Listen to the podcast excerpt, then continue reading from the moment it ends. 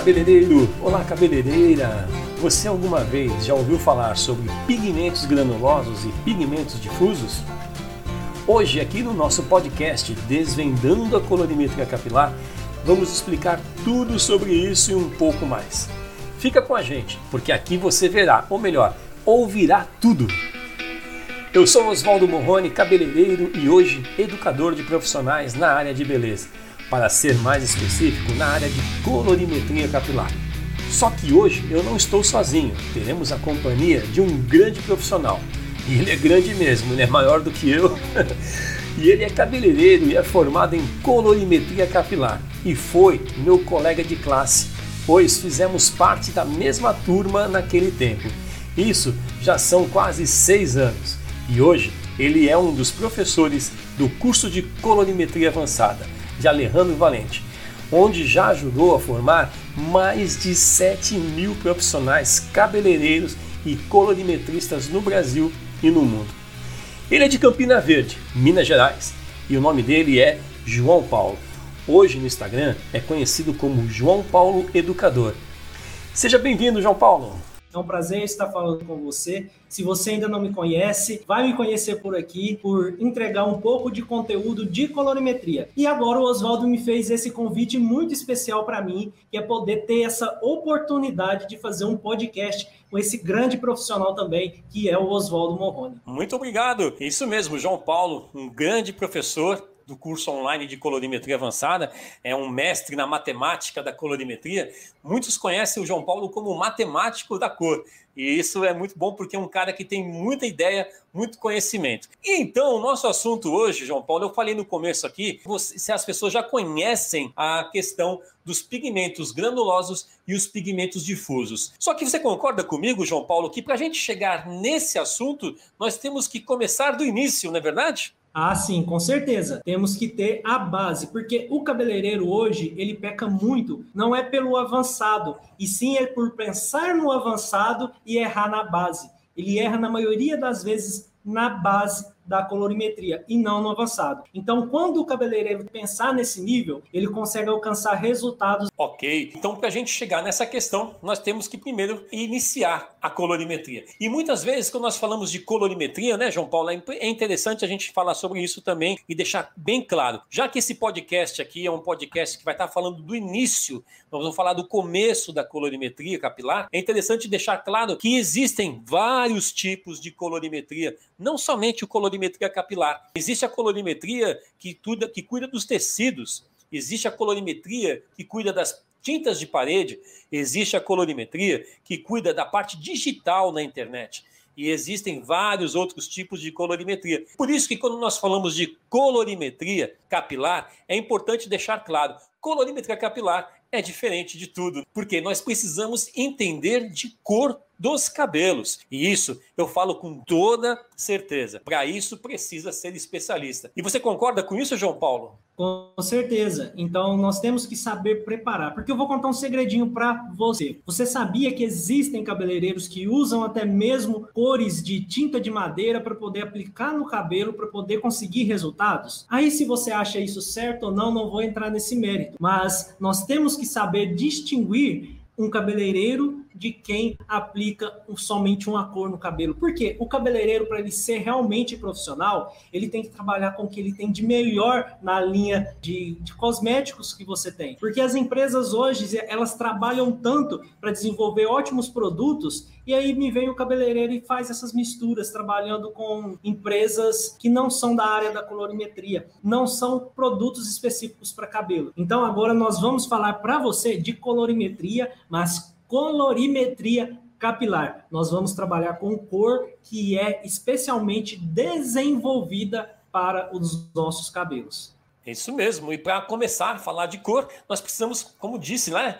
Vamos fazer uma redundância novamente aqui. Vamos começar pelo início. João Paulo, quais são as três cores primárias da colorimetria capilar?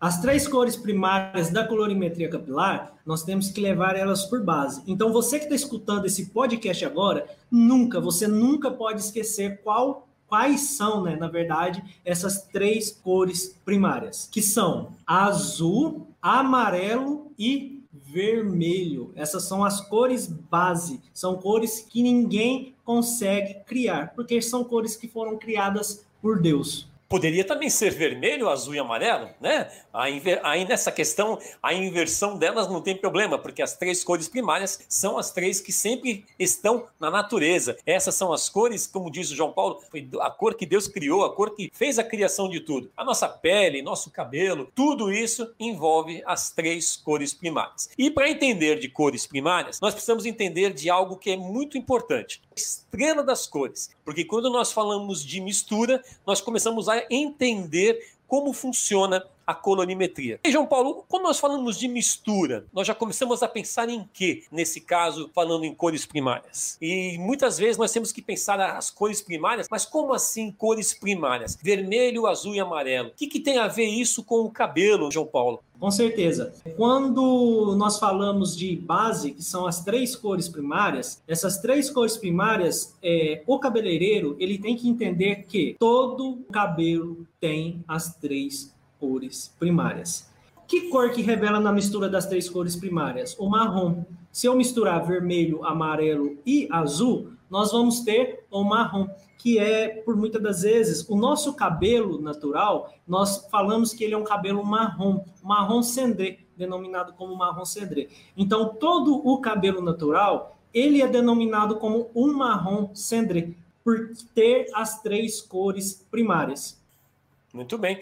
E nós sabemos que, sendo as três cores primárias, é uma mistura dessas três cores, nós temos o marrom cendré. Existe confusão com relação ao marrom cendré, que daqui a pouco a gente vai explicar melhor sobre isso. Mas, falando de cor natural, nós precisamos lembrar de algo muito importante, João Paulo, que são as melaninas, que são elas que são responsáveis pelas cores da nossa pele, do nosso cabelo. Então, no cabelo, principalmente, que o assunto aqui é esse, nós temos três melaninas que representam as cores primárias.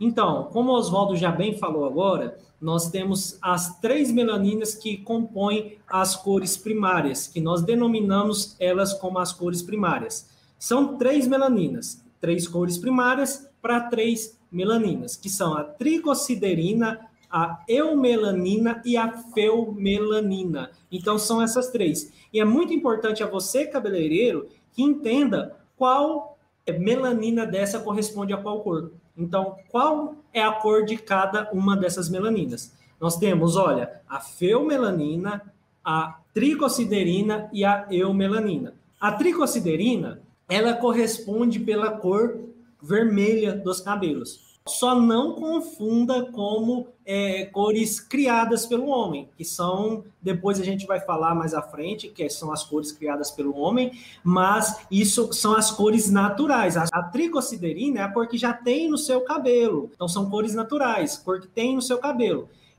A eumelanina é o azul e a feumelanina o amarelo. É muito importante você, cabeleireiro, conhecer e entender disso. Então, para não esquecer, eu vou falar novamente. Tricosiderina, vermelho. Eumelanina, azul. E feumelanina, o amarelo. Eu ia fazer, eu ia fazer essa questão agora, ia perguntar para você o que, que é tricosiderina, o que, que é melanina, o que, que é fiomelanina, mas está aí. Ah, o João Paulo acabou de já fazer as representações dessas melaninas naturais que elas fazem parte da cor do nosso cabelo. E aí, João Paulo, eu posso complicar um pouquinho a minha pergunta com você agora, não te, não te colocando na fogueira, é claro, mas eu posso complicar um pouquinho a minha pergunta com você agora? Oswaldo, eu vou. Já que você é um gênio da colorimetria, eu tenho até medo de me complicar aí, né? Mas eu vou dar essa liberdade para você. o que não? A pergunta é tão simples, cara, que eu sei que você vai arrasar. Olha só, você que está ouvindo esse podcast, presta atenção agora como é engraçado, como é interessante, né? A palavra certa é interessante. Olha como é interessante a gente entender o que quer dizer essas três cores na formação da cor do nosso cabelo. A feumelanina, a eumelanina e a tricosiderina. Então vejam só isso agora. João Paulo, um cabelo preto natural, aquele cabelo que nasceu preto, natural. Como é que, tão, como é que está classificado a divisão dessas três cores primárias nesse cabelo? Como que está classificada as três cores primárias? É, não há, não há necessidade de ser é, matemático, tá? A pergunta aqui não é matemática. É só para você ter uma ideia, para a gente poder passar para eles que estão ouvindo qual é a, a formação da coeto natural quando nós temos as três cores primárias dentro desse fio de cabelo, que daqui a pouco a gente vai explicar mais sobre isso. Para a gente poder entender como que funciona isso na área do cabelo, como o Oswaldo bem explicou aqui, na cor preta. É, como eu entendo isso na área da colorimetria, como a, a feomelanina, a eumelanina a tricociderina está presente nesse cabelo. Nós sabemos que nós temos cores que vai do mais escuro, que é o preto, até o mais claro. Mas o que nós temos que entender nesse momento, nesse seguinte momento, a cor mais escura, ela tem uma concentração maior do que da eumelanina, que é o pigmento azul. Então ele tem uma concentração maior de eumelanina, uma menor concentração de tricociderina e uma concentração ainda menor de feomelanina. O preto, ele corresponde por essas seguintes cores naturais que nós nascemos.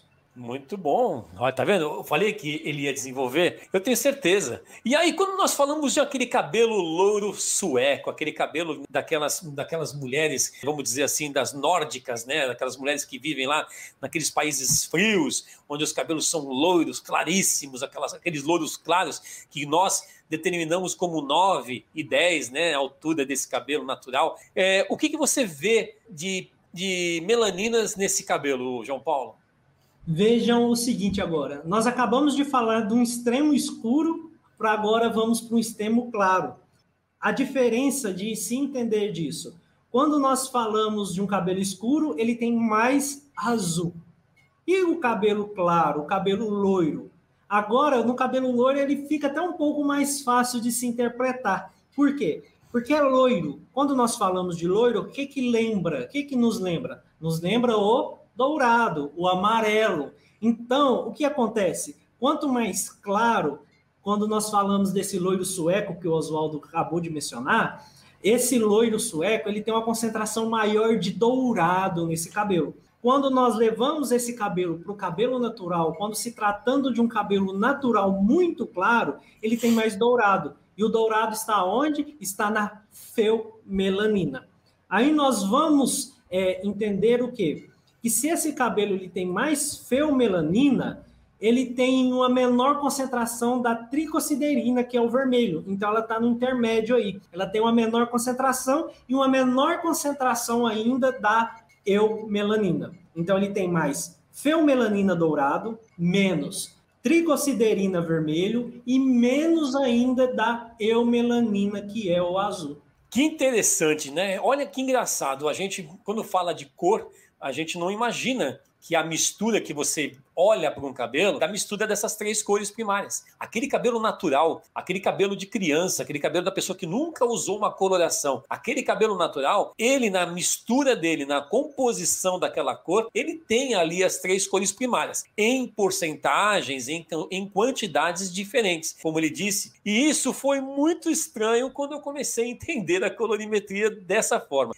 João Paulo, conta para mim aqui agora, não sei se você já falou isso para mim alguma vez. Quando você entendeu isso, você já sabia sobre isso lá no curso quando você começou ou você aprendeu junto comigo como eu aprendi? Então, Oswaldo, eu sempre fui um buscador. Eu falo que eu era um buscador. Eu sempre buscava por conhecimento. Eu já tinha ouvido falar de quê? De fundo de clareamento. E mais ou menos ouvido falar de fundo de clareamento. Quando eu cheguei no curso de colorimetria avançada, aí foi aquela visão tipo Nunca ouvi falar disso. Como assim? Eu nunca ouvi falar disso. Estou na profissão, pesquisei várias as vezes sobre colorimetria e nunca ouvi falar de feomedanina, tricociderina, nunca ouvi falar de pigmento natural, outros pigmentos que nós denominamos aqui. Então, para mim, Oswaldo, foi uma clareza, porque até aí, no primeiro momento, eu não entendia de cabelo. Eu fazia cabelo, mas não entendia o que era um cabelo. É, mais ou menos isso que eu passei também. E agora, por uma questão de entendimento, eu acredito que quem está assistindo, quem, aliás, que nós estamos assistindo porque nós estamos gravando essa, esse podcast ao vivo numa live. Então, nós temos pessoas assistindo aqui. Então, nesse momento, as pessoas que estão assistindo e você que está ouvindo agora esse podcast, deve estar pensando assim: é muito confuso isso. Como é que eu vou entender essa questão? Como é que eu vou entender que um cabelo tem amarelo, tem vermelho, tem azul e eu vejo preto, eu vejo castanho escuro, eu vejo louro escuro, eu vejo louro claro? Aí, João Paulo, nós temos uma questão agora para conversar sobre esse assunto, que também é algo que acredito que quem está assistindo agora, né? E quem está ouvindo, talvez nunca tenha pensado nisso. O ruivo natural, aquela pessoa que nasce ruiva. O que, que você pode falar sobre isso, João Paulo? Existe ali uma anomalia, que nem já foi falado? O que, que podemos falar sobre o cabelo ruivo na questão das melaninas? Então, é uma pergunta, Oswaldo, não sei se acontece muito para você, mas é uma pergunta muito perguntada para mim nas minhas redes sociais. Vocês falam muito sobre cabelo natural, que vai do 1 ao 10, mas nunca falam sobre o ruivo. Por quê? O ruivo é natural. Existem pessoas que nascem com cabelo ruivo. Muitas vezes, muitos cabeleireiros nos fazem essa pergunta. Mas o que acontece nesse momento aqui? Sim, existem pessoas que nascem com cabelo ruivo. E acontece, não é muito normal quanto a gente às vezes imagina que é normal, mas acontece. É, o cabelo ruivo, nós podemos considerar ele como um defeito genético, vamos dizer assim, né, Oswaldo? Isso. É, é uma má formação genética ali na melanina, onde que as pessoas nascem com esses cabelos ruivos. Então não é algo que podemos denominar como natural, porque não é, é algo que foge da regra. É algo que não é realmente natural, porque é como se fosse um defeito genético que tivesse ali na melanina. E uma curiosidade que eu vou passar para vocês, para você ter a noção de que não é normal, somente 2% da população mundial tem cabelo ruivo. Então, é, se a gente for observar, é uma pequena quantidade de pessoas que tem realmente o cabelo ruivo. Por isso que não, ele não é considerado um cabelo natural, né? É, é, não, é uma, não é um cabelo natural, mas a questão que você levantou, dizendo um problema genético, como eu disse, anomalia, eita defeito genético, anomalia bonita, né? Porque o cabelo fica lindo, eu acho o cabelo ruivo muito bonito. É uma questão de a gente entender agora que as melaninas desse cabelo são apenas duas. Você concorda comigo, João Paulo? Sim, porque nós podemos considerar sim que existem somente dois tipos de melanina, né? E aí nós lembramos, né, da matemática. Aí vamos falar de matemática, é quando nós misturamos, agora é mistura, hein? Vermelho com amarelo, qual é a cor que nós temos? Misturamos vermelho com amarelo, nós temos o cobre, né? Na colorimetria nós falamos cobre, que é o cabelo ruivo que as pessoas nascem. O que seria esses, esse vermelho e esse dourado? Seria a tricociderina, a mistura da tricociderina com a mistura da feomelanina. Então, essa mistura cria o cobre. Então, nesse ponto da conversa, a gente falar sobre cores é, cosméticas, a gente não está entrando nesse assunto ainda. Como você falou, cobre, pode ser que dê um pouco de confusão. Mas como a gente está falando de cores naturais, né, as melaninas, que é a, a feomelanina e a tricociderina, que são ao vermelho e amarelo, a mistura dessas duas nós temos o laranja, que na colorimetria chama é a cor cobre, a cor cosmética cobre, que usamos para colorir os cabelos das ruivas, né, quando elas querem um cabelo ruivo, na maioria das vezes é a mistura dessas duas cores, mas aí já entramos em outro assunto, uma outra história, porque a gente ainda tem que falar sobre outras coisas aqui, né, João Paulo? Isso aí. E agora é o seguinte, João Paulo, já falamos aí das misturas das cores, da formação da cor do cabelo. Só que agora, João Paulo, eu quero entrar num assunto que foi a chamada para esse podcast. Eu comecei o podcast falando se eles sabem o que, que é pigmento granuloso e o que, que é pigmento difuso. Se você me permite, João Paulo, eu queria fazer uma leitura rapidinho desse assunto e a gente conversar sobre isso. Pode ser? Com certeza, vamos falar, porque até então, quando eu fiz o curso, era algo que eu também nunca tinha ouvido falar e algo que eu conheci no curso. Uma novidade para ambos, ambos, porque eu Vou ser sincero, quando eu ouvi falar sobre isso, foi difícil eu entender. Foi muito difícil. Eu vou confessar que muitas vezes algumas coisas elas me passam meio despercebidas. Depois eu vou olhar e falar assim: poxa vida, estava na minha cara e eu não prestei atenção nisso. Vejam bem, anotem isso se quiserem anotar. Nas misturas das melaninas naturais, surgem os pigmentos que definem as características de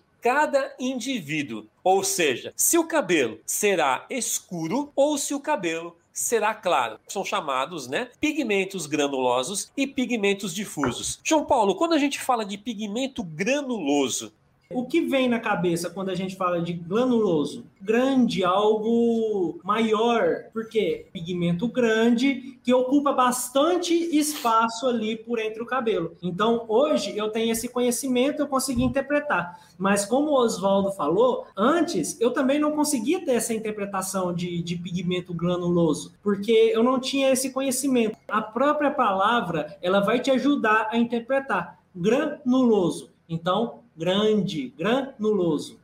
Então vocês vejam como já começa a definir uma estrutura. Nós começamos falando sobre as três cores primárias, nós já estamos entrando numa situação onde as cores primárias se tornaram melaninas e as melaninas agora elas estão escuras e estão claras. E aí o que, que vem, como disse o João Paulo, granuloso, um pigmento grande, que representam os cabelos escuros onde existe uma maior concentração de vermelho nesse cabelo, que é a tricociderina. Então, esse cabelo, por ser escuro, ele tem essa tricociderina e, é claro, também da eumelanina, criando os tons mais escuros. Então, nós já começamos a imaginar que os granulosos são aqueles cabelos escuros que a gente vê por aí, naturais, tá, gente? Não estamos falando de cabelo cosmético, é cabelo natural. Existem os pigmentos difusos. Fala um pouquinho sobre eles.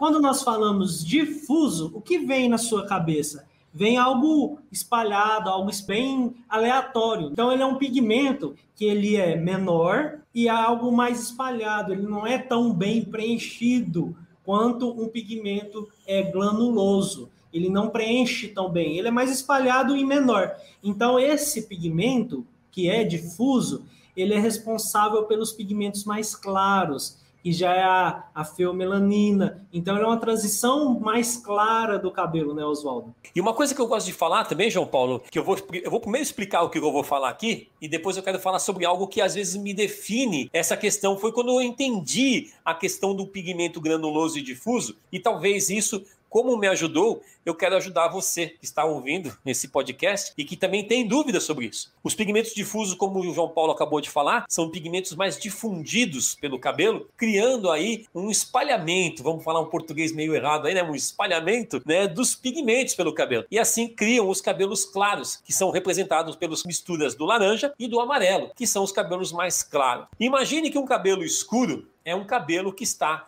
mais apagado, é uma cor escura. Então você imagina uma luz apagada. E o cabelo claro é aquele cabelo que os pigmentos se abriram e assim ilumina, e nós temos uma cor mais clara. Pigmentos granulosos, o escuro, e pigmentos difusos, os cabelos mais claros. Que luz? Por que, que o Oswaldo está falando de luz, João Paulo? Porque cor, gente, cor nada mais, nada menos do que é o reflexo da luz que nós vemos. Então, quanto mais luz nós temos, mais claro nós temos o cabelo. Quanto menos luz nós temos, mais escuro essa definição para mim, quando eu entendi isso, eu falei, poxa vida, tava na minha cara. Você concorda com isso, João Paulo? Com certeza, eu concordo. Então, sem luz não há cor. Por exemplo, se você está num quarto e você apaga toda a luz, você não tem cor, porque fica tudo preto. Então, quando você coloca a luz, você adiciona a luz, você tem a cor. Eu sei que o assunto está muito bom, tenho certeza que você está adorando esse podcast. Mas vamos ficando por aqui, faremos uma série de dois ou três episódios desse assunto, porque o assunto é muito extenso e nós precisamos dividir em partes. Então conto com a sua compreensão e aguarde, logo mais a segunda parte estará disponível nas plataformas digitais. Nos vemos pelas ondas da internet.